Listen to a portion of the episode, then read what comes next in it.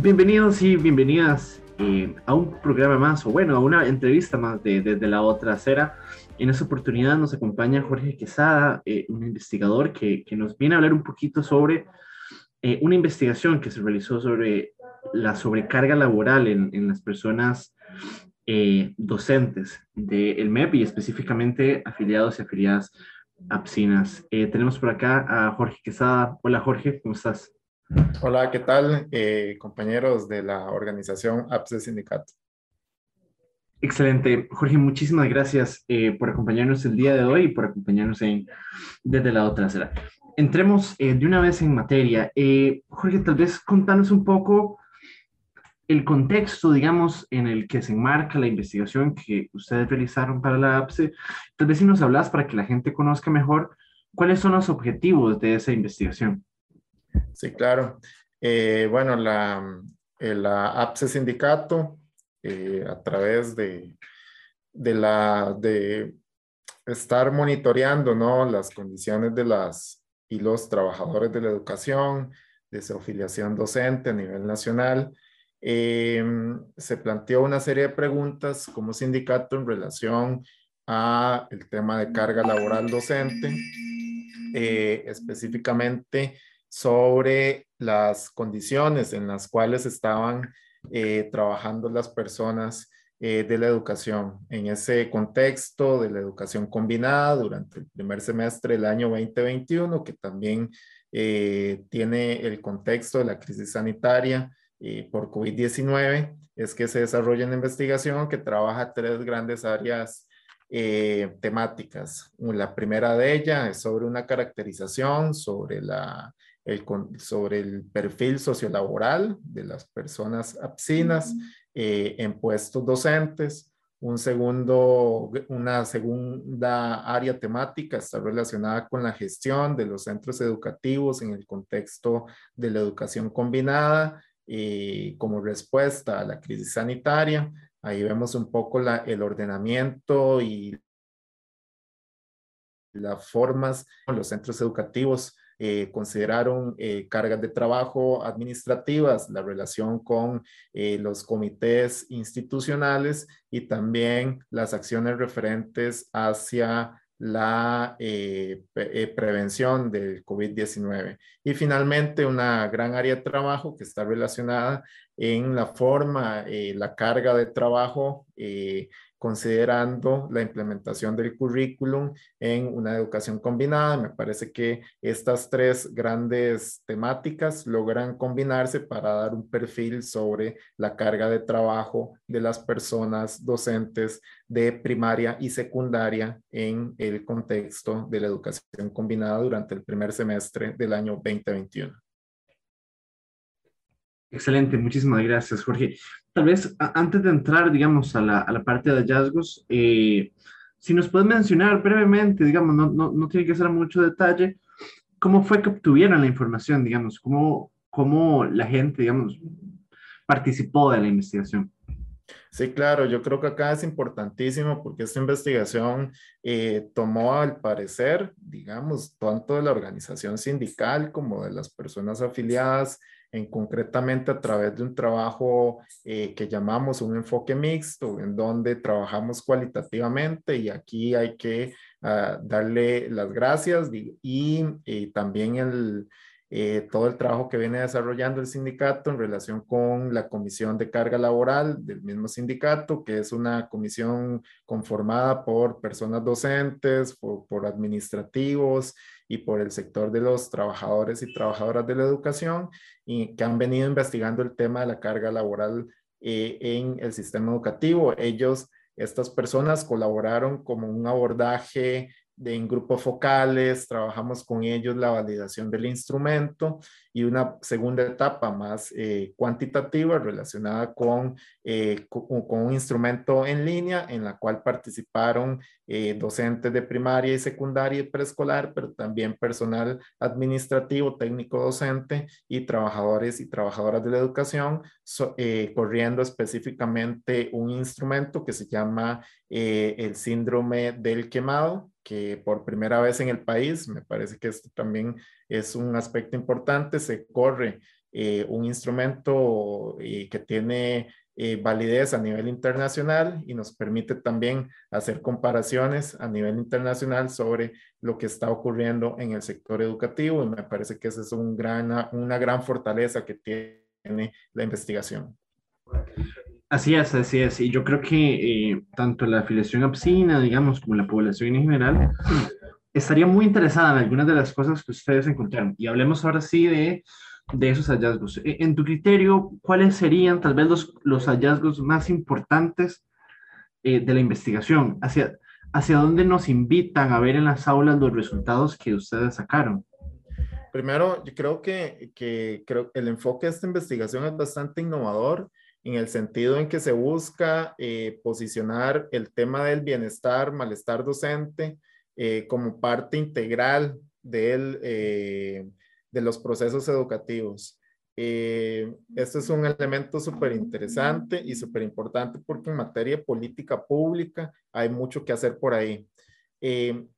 referente a los hallazgos, principalmente como por áreas temáticas, y hay, hay un tema importantísimo, como que es parte de una característica fundamental del magisterio, y es el tratamiento de género que se debería de tener en eh, la articulación eh, institucional sobre las condiciones de la profesión y de, los, y de las y las trabajadores docentes. Eh, por ahí creo que el tema de la convención colectiva, comienza a posicionarse como un instrumento de acción política de, los, de las y los trabajadores, porque da orientaciones tanto en materia eh, de contratación como en materia de, eh, de algunas comisiones especiales que crea la convención, como el reconocimiento del tiempo en maternidad, al tiempo en paternidad, eh, y comienza a articular una serie de temáticas en relación a tareas del cuidado y crianza eh, y las labores domésticas que tienen a cargo las personas trabajadoras de la educación, que son en su mayoría, digamos, mujeres. Estamos hablando que una o de cada cuatro personas en promedio eh, son hombres, es decir, por cada hombre hay tres mujeres en trabajadores de la educación. Esto en referente a, a este tema, en referente a la gestión de los centros educativos, nos parecieron hallazgos muy importantes que también se articulan con la gestión del currículo a nivel de aula y es que el sistema educativo tiene que abrirle paso al trabajo colaborativo docente, comenzar a pensar en procesos más articulados de gestión de centros educativos, en donde se tomen las condiciones de carga laboral, pero también se tomen y se den condiciones para el trabajo colaborativo entre las personas docentes para la implementación del currículum. Entre los hallazgos importantes está relacionado en que aquellas acciones referidas a la prevención del COVID en centros educativos tuvieron mayor éxito las, las cuales eh, tienen o articulan las capacidades eh, de recurso humano y las capacidades de, de, lo local. No tanto así aquellas acciones que vienen desde la dirección central, eh, que vienen desde, digamos, pensadas o estructuradas desde los altos mandos. Ahí me parece que hay una lejanía por parte de las personas y trabajadores y trabajadoras de la educación. Es decir, en la medida en que los y las trabajadoras de la educación no se sientan parte de las políticas eh, educativas, eh, el éxito va a depender de eso y me parece que ese es un tema que hay que posicionar y, y, es necesario posicionarlo en el sentido en que las y los trabajadores de la educación tomen parte y sean considerados eh, desde sus entornos locales, desde su contexto de aula para la toma de decisiones. me parece que ese es un aspecto súper valioso pero para eso se requiere que dentro del mismo horario de trabajo eh, se den esos espacios de análisis, de discusión, de sistematización de experiencias y de aprendizajes colaborativos o aprendizajes compartidos. Y en este momento el sistema educativo no le está brindando a las personas docentes eh, esos espacios dentro de su, dentro de su eh, dentro de su ámbito laboral, digamos, dentro de su carga horaria laboral. Eh, por ahí yo creo que la acción sindical eh, tiene, tiene posibilidades, digamos, de, de articular recomendaciones en temas de política pública muy concretas. Otro de los grandes hallazgos, y es en materia del síndrome del burnout o del síndrome del quemado, vimos que, y, aquí voy a ser un poco más eh, esquemático, digamos, y, y, exponerlo de una forma eh, sintética, es que nuestra población de trabajadores y trabajadoras de la educación tienen altos índices de cansancio emocional, producto de una serie de factores que analizamos en la investigación,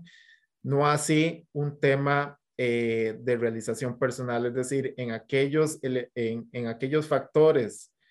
o el factor relacionado con la realización personal eh, tiene, aquí vamos a hacer un corte para, para esta última parte. Tranquilo, tranquilo.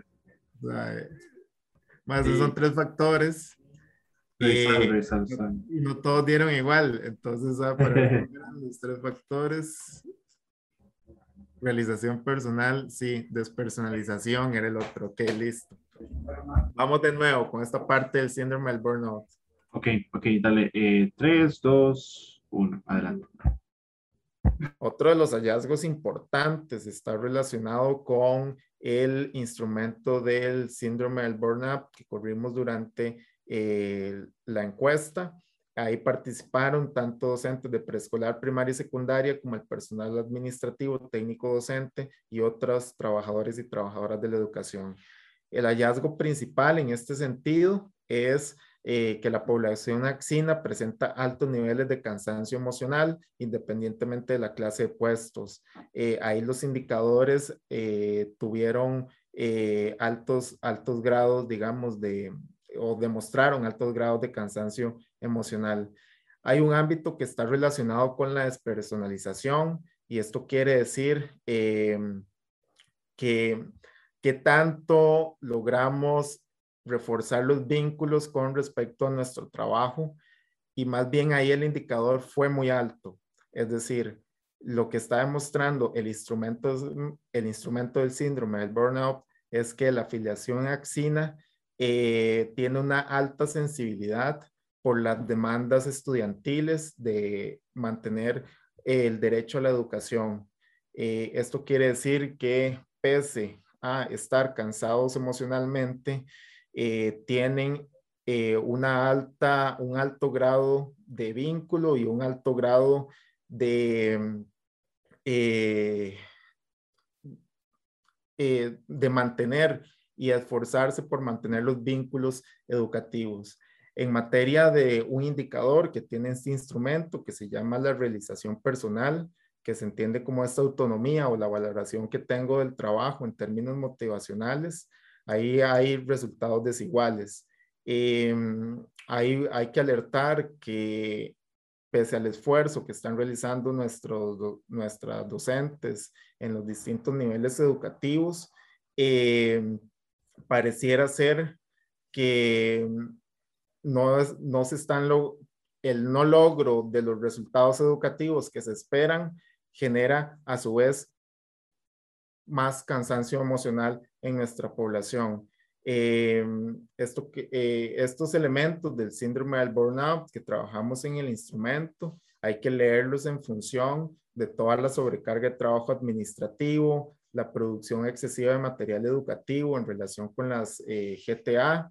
y que todo este trabajo eh, de producción excesiva no necesariamente están impactando en los resultados educativos del estudiantado y esto tiene que ver porque el éxito escolar también está relacionado con elementos de desigualdad social, desigualdad política, eh, de exclusión histórica que tienen nuestras poblaciones costeras, que tienen nuestras poblaciones rurales, que tienen nuestras poblaciones vulnerabilizadas económicamente en los cinturones eh, de pobreza de la ciudad y eh, estos elementos no recaen necesariamente en una responsabilidad de las personas docentes, sino que se requieren acciones articuladas a nivel institucional y por lo tanto hay que pensar en, un, en una, en, en, en, salidas políticas y en eh, que articulen las instituciones y que la responsabilidad no caiga sobre nuestra población docente. Muchísimas gracias, eh, Jorge. Yo creo que además lo, tal vez, digamos, de, lo que rescato de estos hallazgos eh, y tal vez desde el plano más amplio, digamos, o más estructural, es que no, eh, esos problemas no los vamos a resolver cambiando algunas cosas en el MEP, digamos, o cambiando algunas políticas solo educativas. Es decir, estamos en una crisis política también, estamos en una crisis económica también y todo eso tiene un impacto, digamos, directo en la, en la vida, digamos, en la calidad de vida de las personas eh, estudiantes y, por supuesto, sus, en sus procesos de,